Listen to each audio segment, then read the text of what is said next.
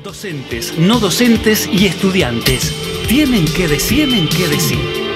radiundap.edu.ar Voces universitarias. Escuchadas.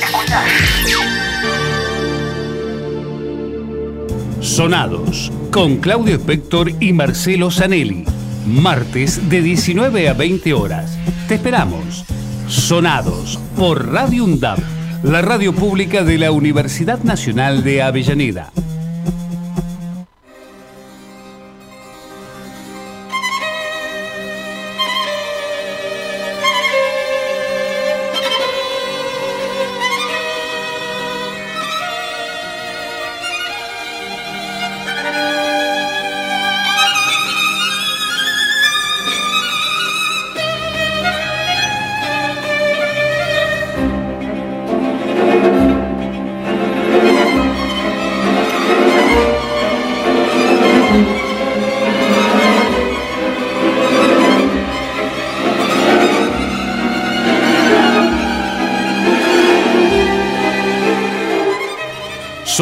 En el cosmo de la música.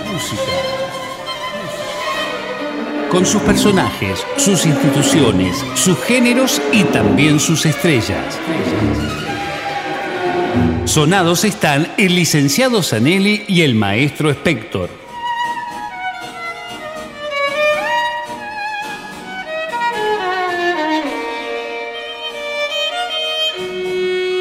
Maestro Zanelli.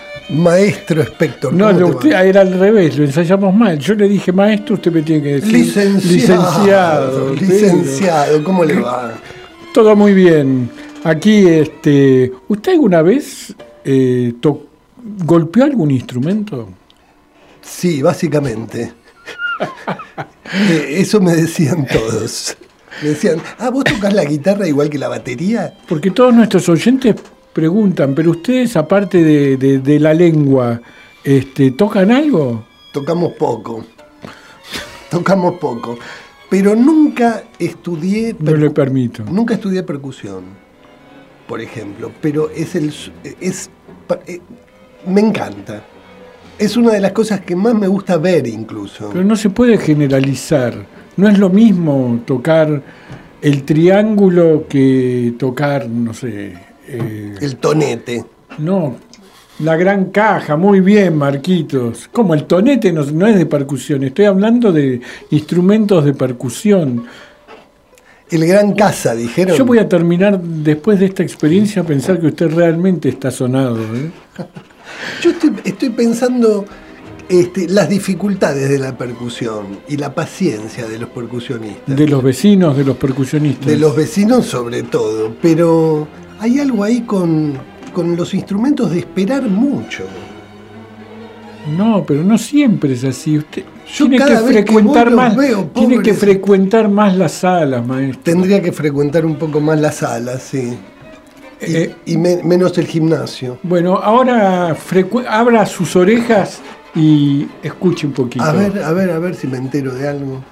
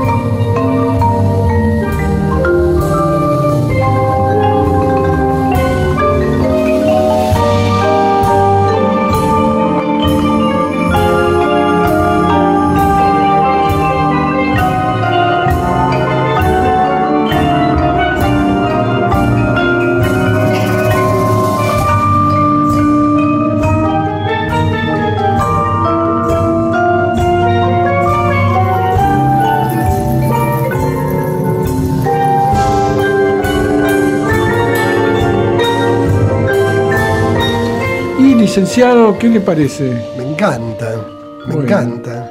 Bueno, vamos a preguntar a ver qué es esto. Y se lo vamos a preguntar a Oscar Albreu, percusionista nativo argentino. Es patagónico. O sea que ojo con el humor de Albreu. Hay que tener un cuidado. Porque vio ese humor medio verdugo que existe con, con la gente de... Bueno, Oscar Albreu, ¿cómo vas?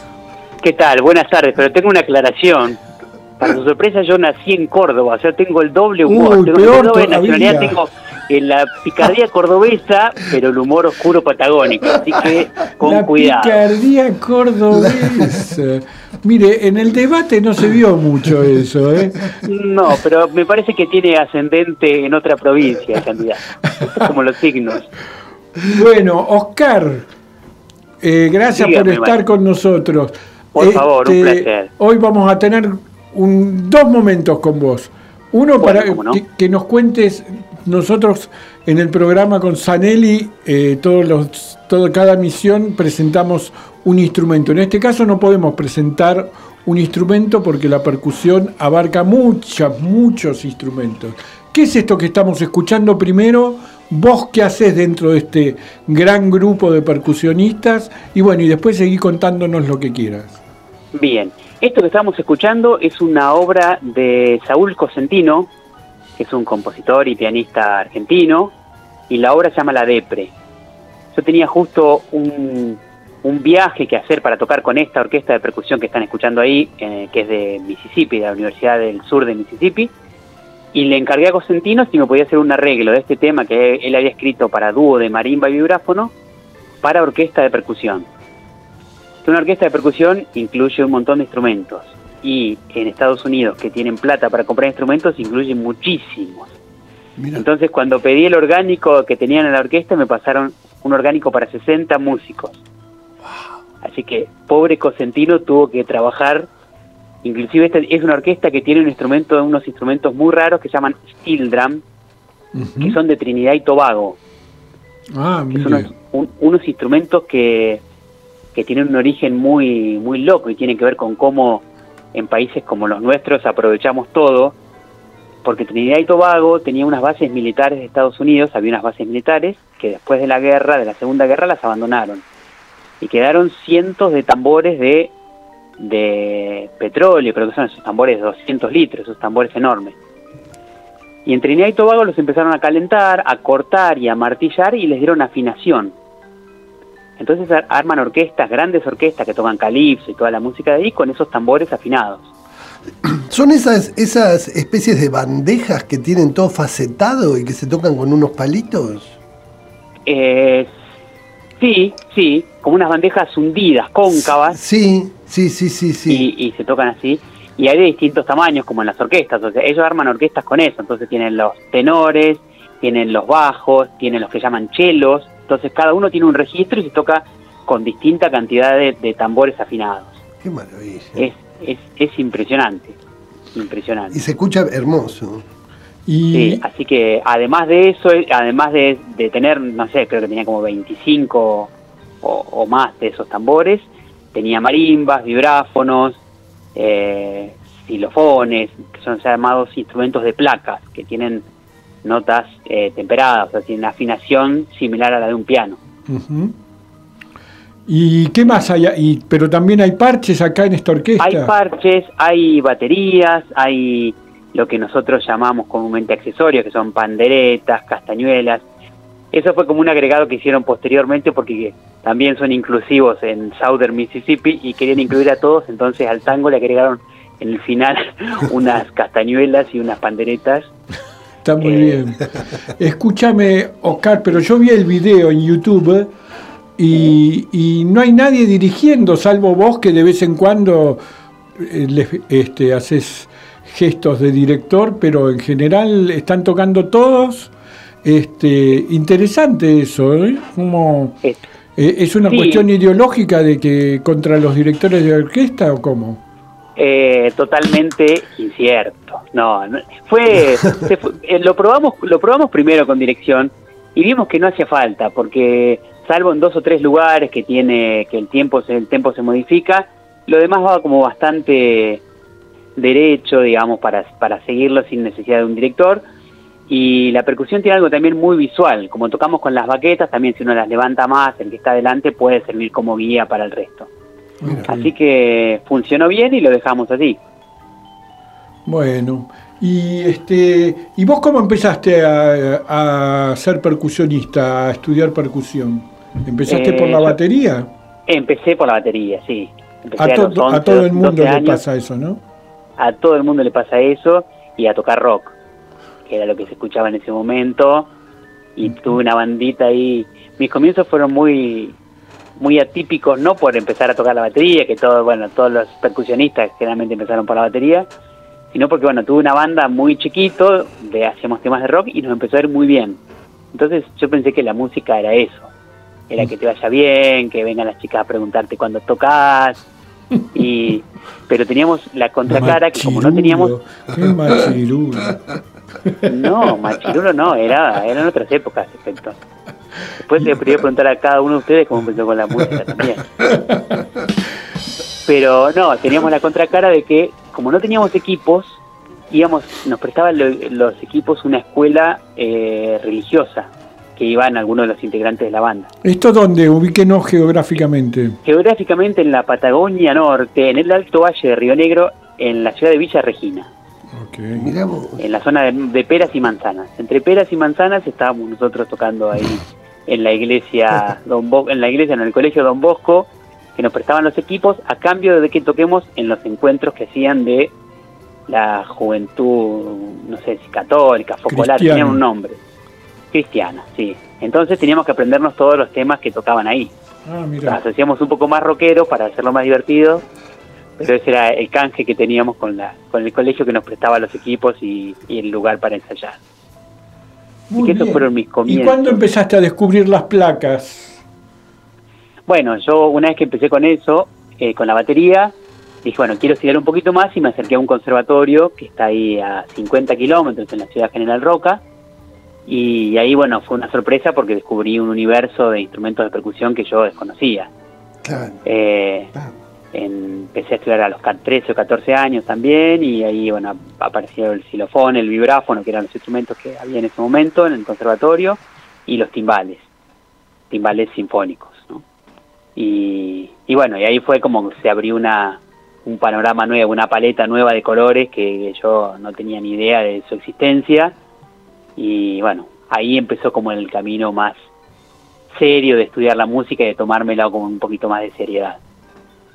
¿Y cuando empezaste seriamente, las chicas, qué pasó? Y ahí perdí todas las chicas. Ahí ya ahí vino, ahí, la, vino la de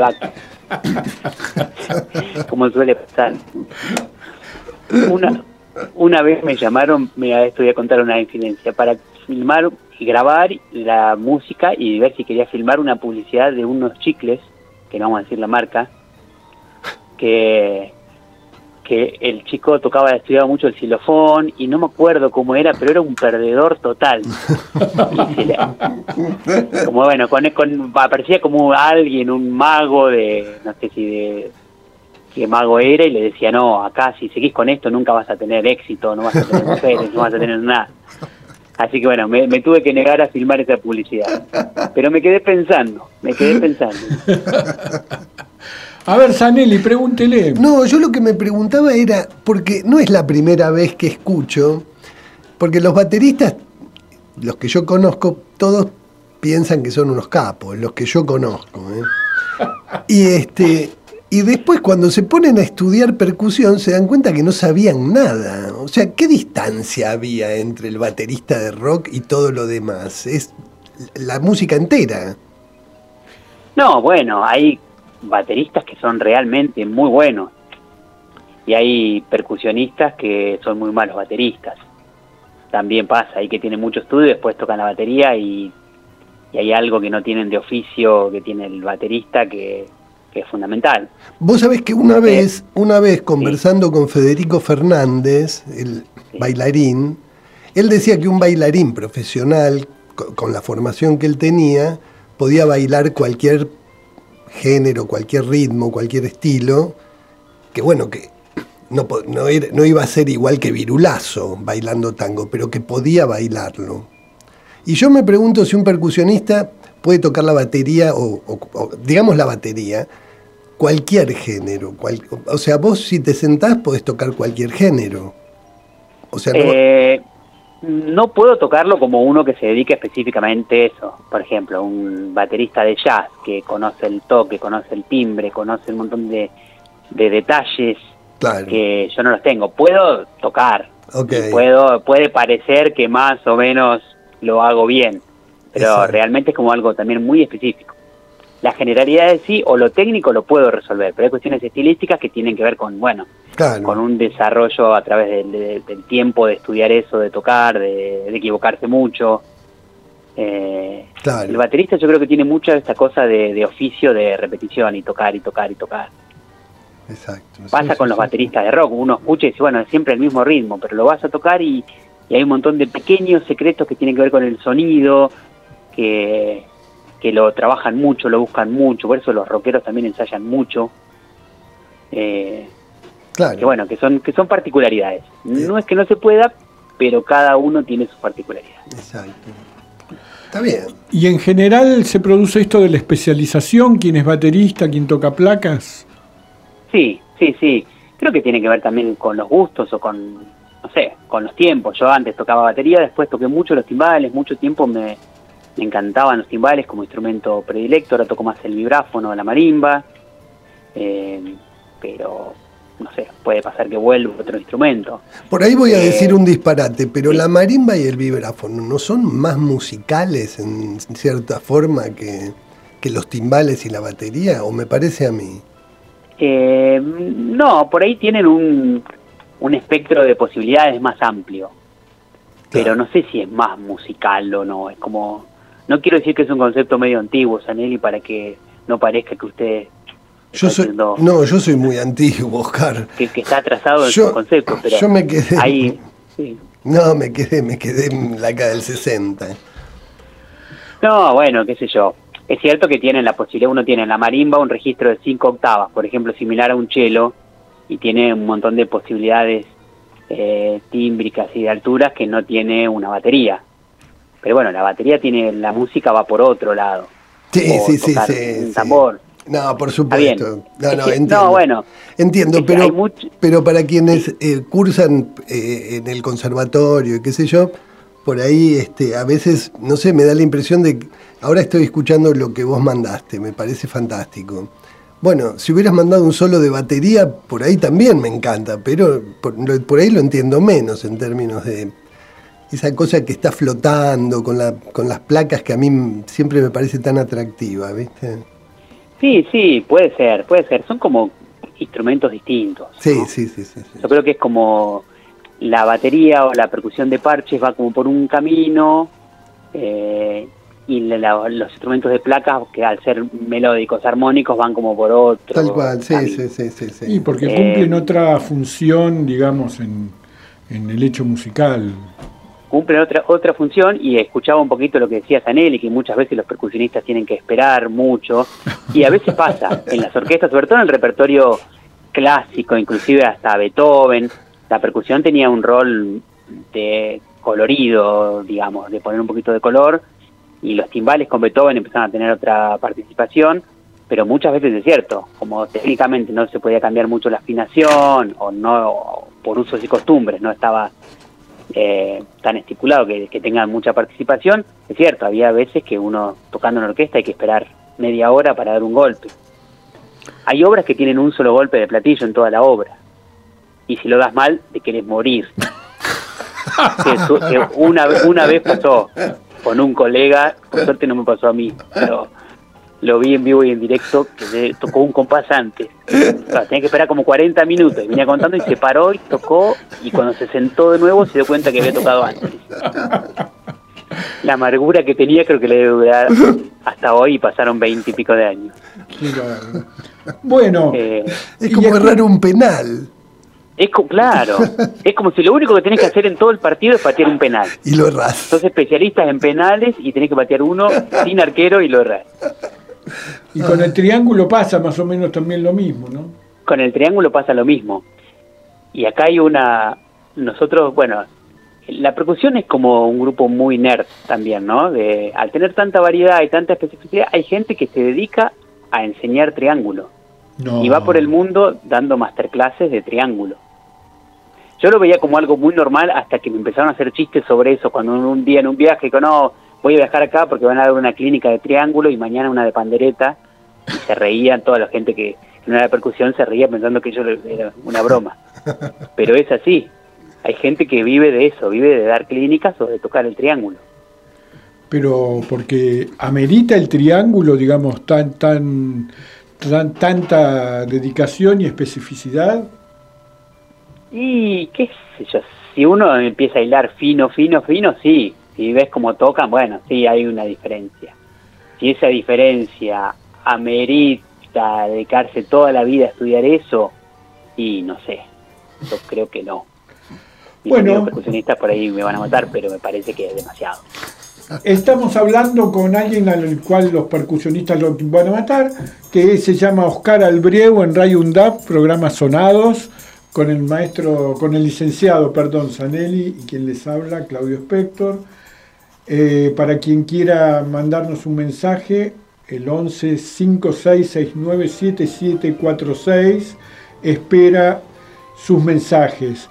Y eh, la segunda parte con Oscar, que donde también vamos a, a ir sumando a, a, otra compañera, es a hablar acerca de, bueno, de lo que está pasando por estos días, que es este, bueno, un aniversario, un aniversario muy importante que a todos nosotros que somos parte de una misma familia, porque fuimos parte de eso y, aquí tanto Marcelo como Oscar y quien se va a presentar ahora es que es Beatriz Fuchs, también sigue siendo parte, bueno, es el aniversario de las orquestas infantiles y juveniles de la ciudad de Buenos Aires, de las cuales Oscar es el coordinador general de ese proyecto. Contanos lo que está pasando con estos aniversarios y bueno, y, hablemos un poquito de esta experiencia de las orquestas. Tengo que saludar de nuevo. Hola, ¿qué tal? Buenas tardes. no, no, no, no, no, no, Ahora, sigo, como, sigo como si nada. No cambio la voz, nada. Sigo igual. No, seguís igual. Sí, seguí siendo percusionista además. Eh, pero ahora estoy en otro rol. En otro dejé el triángulo, ahora, dejé el triángulo colgado y me pongo... Eh, bueno, como decías recién, Claudio, para nosotros es una enorme alegría, un motivo de orgullo llegar a cumplir 25 años en un proyecto que, fue atravesando distintas épocas, distintos gobiernos, eh, que empezó en Villa Lugano, con un tal Claudio Spector y, una, la profesora Beatriz Fuchs. Eh, y bueno, un programa que fue creciendo y por el que pasaron más de 25.000 chicos, eh, con un equipo docente y de asistentes de, excelencia, súper comprometidos. Y bueno, en un país como el nuestro, que cuesta tanto los consensos y tener políticas de, Estado, llegar a 25 años, la verdad que es un montón es un montón. Escuchaba recién cuando estaba por empezar el programa que hablaban eh, de los 40 años de democracia. Bueno, nosotros tenemos 25 de programa. Si lo miramos en escala, 40 de democracia, 25 de programa es muchísimo. Muchísimo. Así que es un motivo de, orgullo, de, de alegría y se merece un gran festejo como el que estamos planeando. ¿Cómo lo van a festejar, Oscar? Lo vamos a festejar con un gran concierto con una orquesta de 2.000 chicos y chicas en el Parque Roca, en el estadio Mariterán de Weiss, que es donde se juega el tenis, eh, con, bueno, un repertorio que abarca distintos momentos, de distintos periodos que pasó la orquesta desde sus comienzos hasta ahora, temas desde los inicios hasta temas más nuevos. Eh, tocan todos los chicos y chicas juntas en una gran orquesta y bueno, con mucha participación de las familias que estuvieron trabajando a pleno todas estas semanas y estos últimos meses, eh, desde pensando la decoración, eh, pensando las tortas que van a llevar, eh, las remeras que están haciendo para sus hijos e hijas, Eh, porque bueno, las familias son una parte fundamental también de, del trabajo que nosotros hacemos. Así que bueno, con, con gran entusiasmo, mucho cansancio también porque es un, un lugar muy grande al que invitamos a todos los oyentes que, Repetí que vayan, cuándo que es, repetí cuándo es. Oscar. Es el sábado 28 de octubre a las 11 de la mañana. En el estadio Mari Terán de Güey. ¿Que ahí queda en dónde? Parque Roca. Parque Roca, en- eso es. Parque Roca En es. Lugano Soldati, sí, es ahí como El límite ahí entre Lugano y Soldati. límite entre Lugano y Soldati. Muy fácil acceso, hay que aclararlo, ¿no? Porque por ahí uno dice Lugano y Soldati y el que vive, no sé, en Saavedra cree que queda muy... No es, es muy accesible porque son avenidas muy anchas, hay... Está todo... Pasa el Metrobús. Pasa el está- Metrobús, tal cual. Sí. Así que se puede llegar bien y invitamos a toda la audiencia que se acerque, que van a pasar un lindo momento escuchando a los chicos y chicas tocar. Bueno, 25 años, 25 años y bueno, Oscar es tiene sus años, pero no, no tiene los años como para haber sido uno de los primeros que, que comenzaron. Quien sí fue una de las primeras fue Beatriz Fuchs, que está en línea también. ¿Y cómo va Beatriz? Eh, Hola, ¿cómo va? Hola Beatriz. Este, Hola, ¿cómo 25 estás? años, decime qué te pasa con estos 25 años. Hola a los tres, ¿eh? Hola a los tres.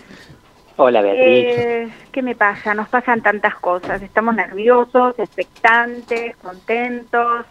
Eh, bueno, estamos, creo que estamos marcando historia, porque 25 años de permanencia es, eh, es, es mucho. Eh, bueno, un, un programa que, que nos ha cambiado la vida a muchos. Se lo escuchamos decir a los chicos, se lo escuchamos decir a las familias, pero a los docentes también nos cambió la vida. Nos cambió la manera de enseñar, la manera de, de, de- de, bueno, de ver cómo podíamos acercar la música a, a la mayor cantidad de chicos y chicas de, de la ciudad. Así que ahí estamos, eh, felices. Bueno, nosotros no somos demasiado metódicos en cuanto a, a- a- las sumas, y pero ¿cuántos chicos y chicas habrán pasado en estos 25 años por los Y más de programas? 20.000, más de 20.000. Más, de 20.000. Muchos ya están, eh, o sea, eh, digamos, en la carrera, por así decirlo. O sea, ya han elegido este camino como profesión, como vocación, se han, este, han concursado, están presentes en las orquestas de la ciudad, otros están como docentes, muchos con nosotros mismos en el mismo programa, que esto nos, nos, causa un, un orgullo enorme tenerlos como colegas y pensar que entraron como niños y niñas y ahora ya son docentes y están como colegas de todos nosotros. Así que bueno, es un, un trayecto que ha dejado huella. Bueno, para quienes no conocen, eh, cuenten por favor, no sé, Oscar o vos Beatriz, ¿cuáles son los instrumentos que forman parte de estas orquestas? Bueno, em, los instrumentos que forman parte de la orquesta son los que integran una orquesta sinfónica, o sea, las cuatro familias, las familias de cuerdas, violín, violas, violonchelos y contrabajo, las familias de maderas, eh, flautas, clarinetes, oboes y fagotes, eh, saxo también tenemos eh, últimamente, la familia de metales, trompetas, trombones, cornos, tubas.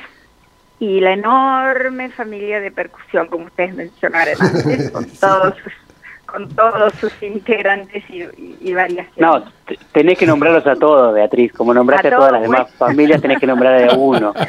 Y bueno, a las baterías, a los timbales, a las placas. Me imagino que con la co- coordinación de Albrieu, bueno, debe haber puesto un, un especial este, acento en la familia de percusión, ¿no?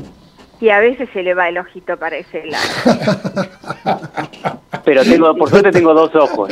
Por suerte uno se va para ahí, el otro para el otro para el otro Estamos lado. salvados porque tiene dos y los dos le funcionan, pero te digo que a veces, y bueno, ¿qué va a Bueno, ser? es eh, natural, es natural. A ver, este, estamos dos cositas. Como lo queremos, le perdonamos. Dos cositas, porque recién Beatriz hablaba de, que a los docentes también les cambió la vida. Bueno, ahora los vamos a dejar a ustedes en un ratito y vamos a hablar con una mamá este, que, que, que, nos va a contar a ver qué pasó en su familia con su hijo formando parte de, de estas orquestas. Pero una pequeña reflexión para finalizar esto es bueno, estamos en un momento de que el domingo se va a votar, o sea, ustedes hablaron de diferentes gestiones. ¿Qué imaginan ustedes que con, una nueva gestión, por ejemplo, este, en el país, y bueno, y ustedes que, están en, en, el ámbito del gobierno de la ciudad de Buenos Aires, ¿qué, qué reflexión pueden hacer para esto? Eh, qué difícil. Yo creo que estamos en un momento muy complicado, un momento que puede ser bisagra si no elegimos bien. Y creo que elegir bien tiene que ver con cuidarnos entre todos y con pensarnos como país. No pensar en individualidades eh, y pensar que el Estado es el que posibilita estas cosas. O sea, ninguno de nosotros, por más buena voluntad, empeño, amor que le pueda poner a la tarea, podría haber realizado eh, un proyecto como este, un programa con este y sostenerlo 25 años. Es el Estado el único que tiene la posibilidad de hacer eso. Entonces me parece que, tenemos que pensar muy bien, por más enojo que haya, eh, reflexionar y que ese enojo no nos lleve al abismo. Me parece que, que también eh, oh. Me parece que perdimos ¿Perdimos a alguien? Perdimos a Beatriz, Sí, pero vos seguís. Vos podés... Ah, yo pensé que me estaban censurando. No, no, no, no, no, todavía, todavía no. Bueno. No, no, eh, eso, eh, la censura empieza la semana que viene. Vamos, a bueno, está bien. Todavía no estamos en veda, puedo decirlo ahora libremente. Eh, bueno, no, hablaba de esto, de la presencia del Estado y sobre todo eh, a mí me preocupa algo más allá de todo el que uno puede tener su su mirada sobre la economía, sobre distintas cosas, me preocupan mucho los discursos de odio que hay. Eh, los términos de guerra que se usan para eliminar a tal, acabar definitivamente con tal, como si fuéramos enemigos dentro de un mismo país. Eh, dinamitar, motosierra, me parece que, que tenemos que tener mucho cuidado con esas cosas y hay que saber leer bien los discursos, por más enojo que haya, por más que la situación, la verdad que no sea la ideal y mucha gente la esté pasando mal, tenemos que parar un poquito la pelota y, reflexionar un poco sobre estas cosas, me parece a mí. No, no, yo, eh, yo coincido también con esa mirada. Eh, eh, es muy riesgoso tirar todo el tiempo nafta al fuego. Cuando la gente está en llamas no podés tirar más, porque podés generar un desastre. Eso, yo, yo pienso eso también.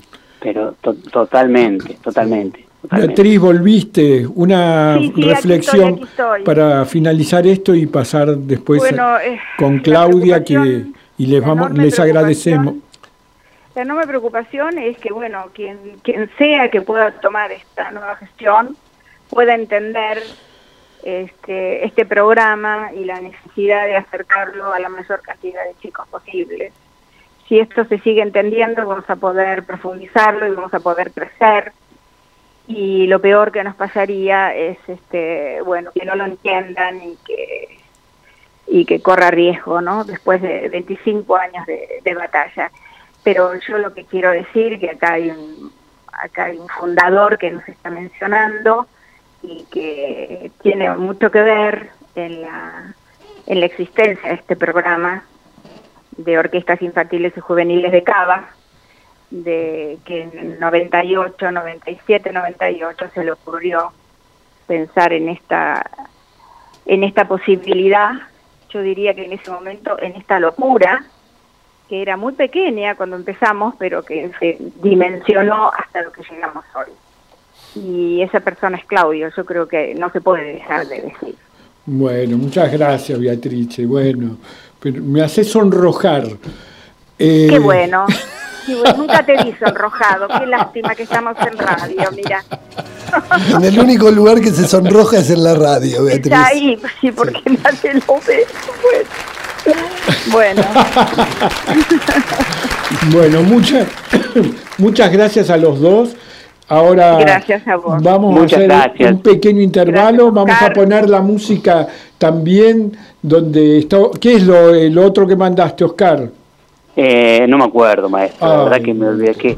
Mandé dos cosas más, me parece. ¿Qué puede ser? A ver si ponen algo con la orquesta de Salta, puede ser un concierto Ah, sí, con la orquesta para está, ahí está, sí señor. un concierto para vibráfono, marimba y percusión con orquesta sinfónica, junto con el maestro Martín Bonilla, un percusionista rosarino que vive en Salta. Hermoso. Buenísimo, un abrazo gigante para Mu- los dos. muchas gracias y un abrazo grande para todos. Les mando un Abrazo abrazote. para los tres. Chau, chau, chau. Chau, chau.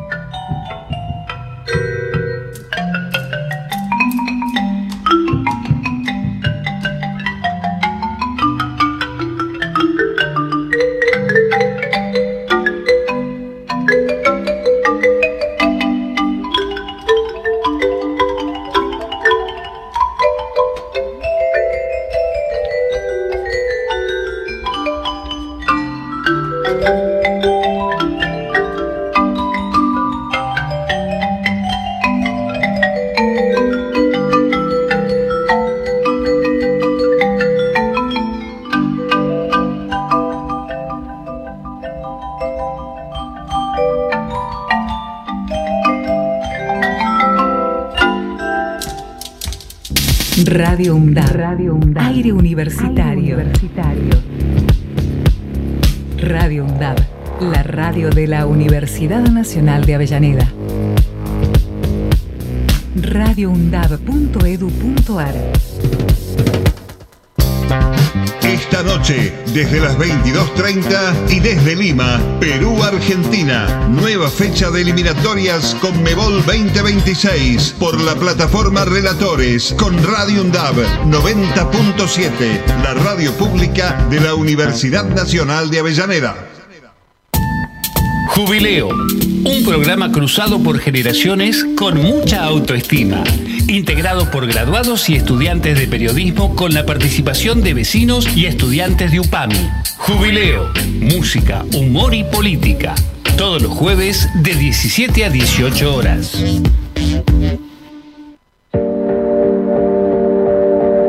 Radio UNDAB. Aire universitario que inspira. inspira. radioundab.edu.ar Voces críticas para construir futuro.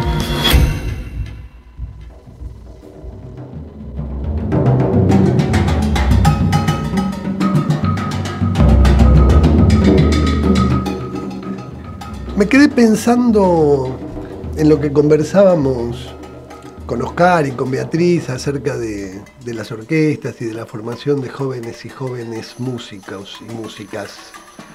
Este, y en el privilegio que tienen ciertos maestros, ciertos docentes, de ver el proceso completo de lo que transmiten, de lo que intentan transmitir, que es algo que no se produce siempre, porque en general en la escuela formal, en la educación formal, los chicos se van, no los seguís viendo, terminan séptimo y no los ves más en una de esas, o los ves muy poco. Lo mismo pasa con el secundario. Entonces vos tenés este, no sé, te das cuenta que hay un chico, sos profesor, no sé, de ciencias naturales, y, entonces ves que se engancharon con las ciencias naturales, pero no ves el proceso posterior, eventualmente si siguen estudiando o no, no, no podés detectar eso. En cambio acá vos ves que llega un chico totalmente analfabeto musical y de repente termina siendo un colega tuyo o un día tocas en un lugar y, cuando mirás para atrás o al costado tenés uno que lo conociste cuando tenía 7 años o 6 y que ahora tiene, no sé, 30 y se dedicó a la música. Uno no sabe a qué se van a dedicar los alumnos, los estudiantes, los estudiantes en general, lo sospecha y después te podés imaginar el futuro, ¿no? De alguien, pero no tenés la certeza. Y acá como la música es una formación constante y no termina nunca, y además el proyecto dura 25 años, ya hasta, hasta acá, hasta dentro de una semana, bueno, uno tiene ese privilegio, que también eso hace que haya entusiasmo por parte del que enseña, porque vas viendo cosas que decís, uy, mira, estudió, practicó, le gustó, no le gustó, cambió de instrumento, te agarras la cabeza, volvé, volvé.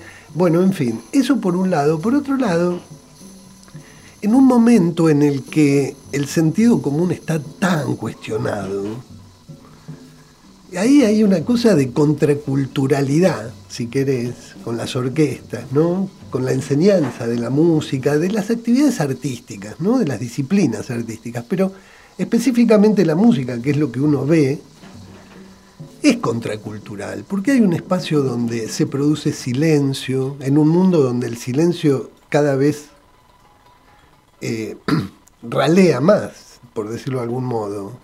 Cada vez hay menos silencio, parece como que el silencio se vuelve insoportable. Bueno, sin silencio ya no hay música, entonces uno ve lo que pasa cuando se para a alguien que dirige, lo bien que se lleva en, general la confianza que hay, pero al mismo tiempo la autoridad que se construye, el respeto. Hay algo como, todo el tiempo se habla de eso, y que, que, no, nadie respeta nada, que nadie, qué sé yo, y que se Bueno, este, proyectos con estas características producen algo distinto. Hay un momento en el que el celular ya no puede estar en la mano, hay un momento en el que tenés que prestar atención a quien está adelante, porque si no vas a, tocar cualquier cosa en cualquier momento, en fin, toda una serie de cosas, ¿no? Y por otro lado, cuando uno ve que se habla de educación, se privilegia mucho la tecnología, este, la informática, la programación, lo cual está bien, es la época que nos toca, es la época en la que vivimos. Pero ¿qué contenidos tiene la tecnología? El contenido de la tecnología tiene que ser variopinto, supongo. Bueno, y para, para crear, entre comillas, para pensar y, este, soñar algo, bueno, hacen falta eh, un poco de pasión, y también cierta perseverancia. La música construye esa perseverancia, esa posibilidad de escuchar dos o tres cosas al mismo tiempo, de mirar, de detectar qué está pasando alrededor. Bueno, vamos a hablar con una mamá. desde otro lado. Exactamente. Marcelo habló desde el lado de un profesional que, bueno, que siguió desde ese rol el desarrollo de las orquestas. Pero ¿qué es lo que pasa? en el seno de una casa cuando un chico empieza a gustar la música y participa de un proyecto de estas características. Estamos comunicados con Claudia, que Claudia es la mamá. ¿De quién, Claudia? Hola, buenas noches. Hola, Claudia. Buenas noches. Un gusto. Igualmente. Lo mismo. Bueno, yo soy mamá de eh, tres alumnos pertenecientes a la sede de La Boca y uno de ellos también pertenece al TAM. Eh, Luis, que es percusionista tanto de la boca como del tam, Juan, que es contrabajista, y Leandro, que toca flauta traversa. Claudia, si me disculpas para los oyentes, que, que, bueno, el TAM es una orquesta donde van los chicos y chicas que ya tienen un desarrollo, digamos, más, más eh, digamos, mayor en relación a lo que pasa en cada una de las orquestas de las sedes. Exacto, es, eh, digamos, entre comillas, la orquesta de los más avanzados y con más experiencia dentro de las orquestas base. Perfecto. Bueno, ¿y entonces? Bueno, entonces empezaron los dos más grandes, Luis y Juan, en el 2015. Y Leandro se incorporó en el 2018. Luis tiene 17 años, Juan tiene 15 y Leandro tiene 13. ¿Nos reiterás los instrumentos que toca cada uno? Eh, Luis es percusionista, Juan es contrabajista y Leandro flauta traversa. ¿Y qué pasa en una casa con tanta música? Y es como que cambia todo, eh, les abre mucho la mente, eh, no están tan preocupados en lo que sería la tecnología, que es el problema que hay hoy por hoy con los chicos. son horas de estudio, ensayos, eh, y lindo, lindo, se llena de alegría la casa. ¿Y vos qué viste? ¿Qué les pasó a ellos en este proceso de aprendizaje? Más allá de ir eh, teniendo cada vez, digamos, mayores destrezas, por así decirlo, con sus instrumentos. A ellos como personas, ¿qué les fue pasando? Y bueno, por ejemplo, Luis es el que tiene más marcada su vocación como músico. Eh, de hecho, él estuvo estudiando en el Conservatorio Manuel de Falla, lo agarró la pandemia en, pleno plan niños, el plan adultos es como que no, no lo pudo sostener virtualmente y con los horarios del colegio tuvo que, que dejar. Si Dios quiere, ya cuando se estabilice y termine su secundaria, va a dedicarse de lleno a la carrera. Eh, es el que más vocación tiene por la música. Y después eh, Juan, a Juan también le gusta muchísimo, tiene mucho oído, todavía no tiene definida su vocación eh, en ninguna carrera específica. Y a Leandro lo ven como un gran improvisador de jazz. Esa es la, la definición que dio Sergio Catalán, del más chiquito. No lo ve en el TAM, pero sí lo ve como un gran improvisador de una banda de jazz. Mira vos. Catalán hay que aclarar que es el director de esa orquesta, ¿no? Sí, de la Orquesta de la Boca. Exacto. Y una pregunta, Claudia, ¿qué, ¿qué cambios, esto es una pregunta un poco rara, pero ¿qué cambios viste vos en tus hijos este, en relación a esta, a esta actividad, a su, a su vida, a, a sus otras actividades, ¿cómo crees que hubo algún tipo de influencia ahí en la escuela, en su vida cotidiana, en sus conversaciones, en sus intereses? ¿Qué, ¿Cómo lo ves? En realidad, entre ellos, de repente por ahí se ponen a hablar y uno los escucha que, que están hablando de algún tema específico que están ensayando con la orquesta o sobre todo Leandro, Leandro escucha una canción de alguna película y la empieza a solfear, la empieza a cantar con las notas. Eh, es algo muy... ¿Hay un músico, hay músicos en tu familia? Eh, mi papá era músico, ah, mi papá fue bandoneonista, fue segundo bandoneonista de Viaggi. Mira vos. Pero ¿qué pasa? A mi papá no llegó a conocerlo ninguno de mis hijos, porque mi papá falleció en el 2003 y, le, y Luis nació en el 2006. Claro. Eh, créase o no, pero es la genética. es increíble. Puede ser, sí, sí, sí, sí.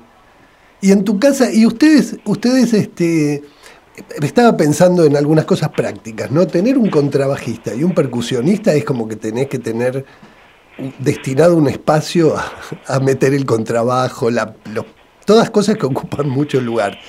Eso por un lado. Y las conversaciones en tu casa, ¿vos sabías de música? ¿Es algo que te interesaba? Eh, en realidad yo sabía por mi papá, no lectura musical, pero sí, sí tenía nociones de música.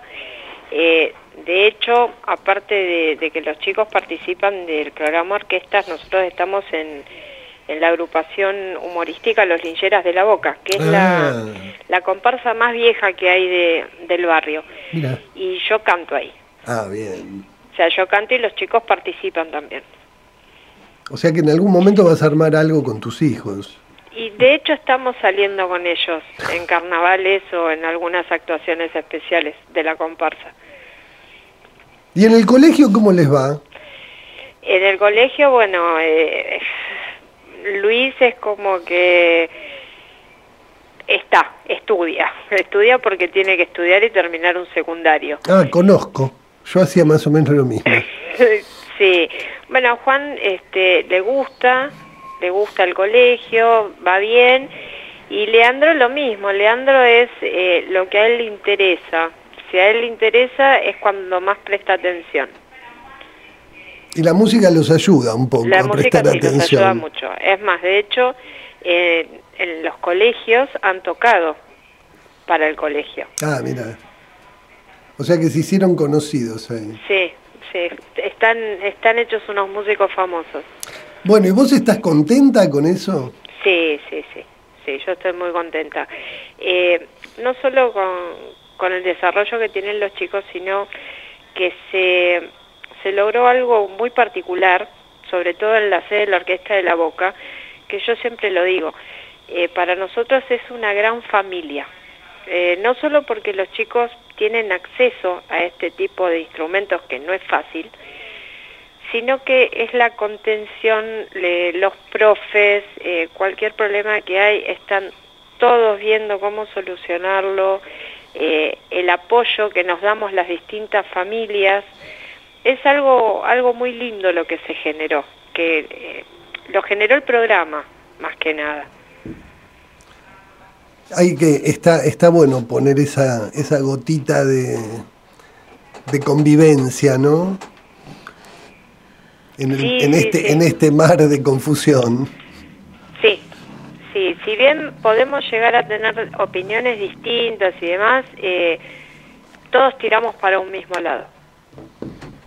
Y como en cualquier familia pueden haber discusiones o distintos tipos de opiniones, eh, todos tenemos un objetivo en común. ¿Y vos fantaseabas con que tus hijos iban a dedicar a la música o querías en especial que se dediquen a la música, que hagan música?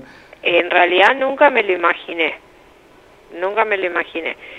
Eh, de hecho, nosotros llegamos al programa Orquestas a través de la comparsa, porque llegó un flyer invitando a, a chicos que querían formar parte de la orquesta. En esa época yo hablo con Luis y a él le gustó la idea. Luis tenía siete años, era chiquito, siete, ocho años. Ingresó y, y de ahí no lo pararon más, porque él marcaba la percusión en los lincheras desde que tenía cinco años. Ok. Muy bien. O sea que, que, que tuvo una continuidad porque en las orquestas les muestran todos los instrumentos y él eligió la percusión. Exacto. Percusión y también estuvo eh, haciendo los dos instrumentos a la vez, trombón. Ah, mira. Pero, digamos, su corazoncito está en la percu. Ok. En la Y base Juan- rítmica. Sí, y Juan empezó con violín y después eh, su, amor fue al contrabajo. Bueno, Claudia, te agradecemos mucho este, esta comunicación.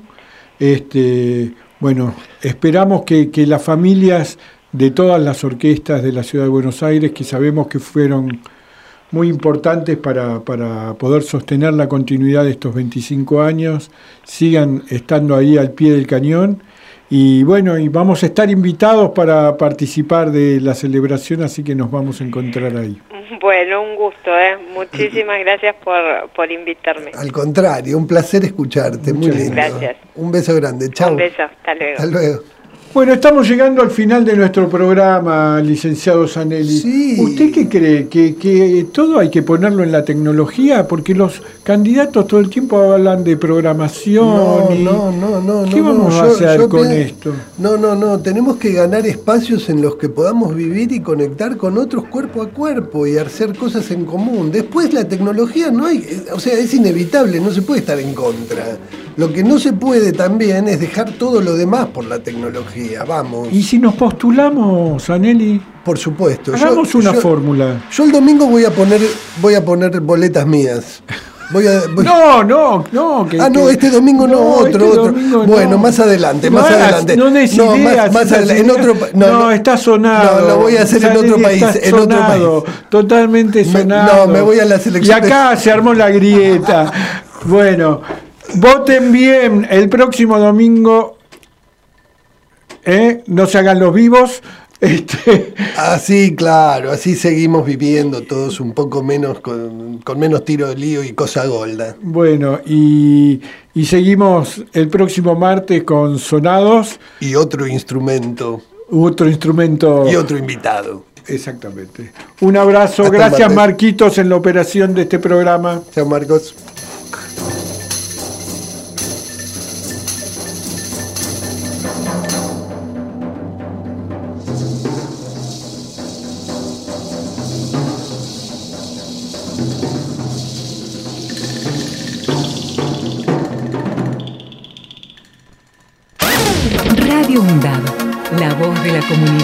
Universitaria de Avellaneda.